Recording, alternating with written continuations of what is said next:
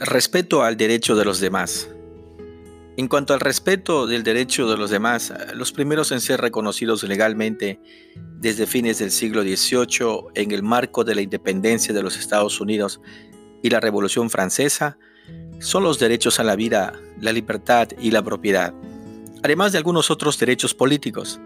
Esto es muy importante, pues de no existir el reconocimiento de tales derechos, estaríamos viviendo en un mundo salvaje donde la razón hubiera dejado de ser y la degradación del ser humano sería más que completa. Cabe resaltar que estos derechos no empezaron con el reconocimiento de ciertos gobiernos, sino que han sido siempre naturales e inalienables, dadas directamente por Dios desde la creación de los hombres, tal como está escrito en la Declaración Americana del 4 de julio de 1776, y que los estados están llamados a sostener. Sostenemos por sí mismas como evidentes estas verdades, que todos los hombres son creados iguales, que son dotados por su Creador de ciertos derechos inalienables, que entre estos están la vida, la libertad y la búsqueda de la felicidad, que para garantizar estos derechos se instituyen entre los hombres los gobiernos, que derivan sus poderes legítimos del consentimiento de los gobernados, que cuando quiera que una forma de gobierno se haga destructora de estos principios, el pueblo tiene derecho a reformarla o abolirla e instituir un nuevo gobierno que se funde en dichos principios y a organizar sus poderes en la forma que a su juicio ofrecerá las mayores probabilidades de alcanzar su seguridad y felicidad. El derecho a la vida. Cada uno de nosotros está en el deber de respetar la vida de los demás. Esto incluye la negación moral del aborto. La vida es el bien preciado dado por el Creador. Tenemos el derecho de respetarnos a nosotros mismos y a nuestra vida, cuidando nuestra salud tanto física como emocional. Y el gobierno tiene el deber de hacer respetar nuestra existencia, enviando el poder de la fuerza y el uso de las armas contra el destructor, que puede ser el delincuente o el ladrón que nos amenaza.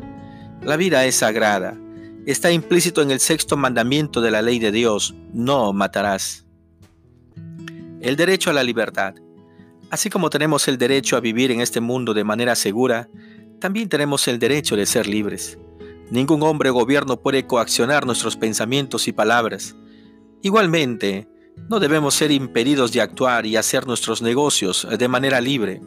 La libertad es un derecho fundamental del ser humano si tan solo aplicáramos al 100% en la práctica este derecho, redundaría en nuestro desarrollo personal y como país seríamos ricos. Creo que estamos de acuerdo en que el comercio libre resulta en la prosperidad de las naciones que lo ejercen, esto por la simple observación. El derecho a la propiedad. Cuando nuestra propiedad es respetada, podemos transar de manera justa, hacer intercambios voluntarios, comerciar libremente, con tu propiedad puedes hacer lo que desees. Propiedad es sinónimo de riqueza. Una persona tiene el derecho de vender el bien que posee y adquirir a cambio el valor acordado.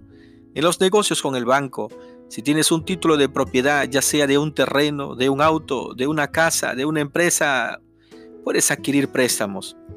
Pero si no eres dueño o propietario de algún bien, no te darán dinero alguno. Por ende no podrás ejecutar proyectos. Repito, tu propiedad es tu riqueza, tu desarrollo, tu prosperidad, por tal razón es un derecho inviolable. Está implícito en el octavo mandamiento de la ley de Dios, no robarás.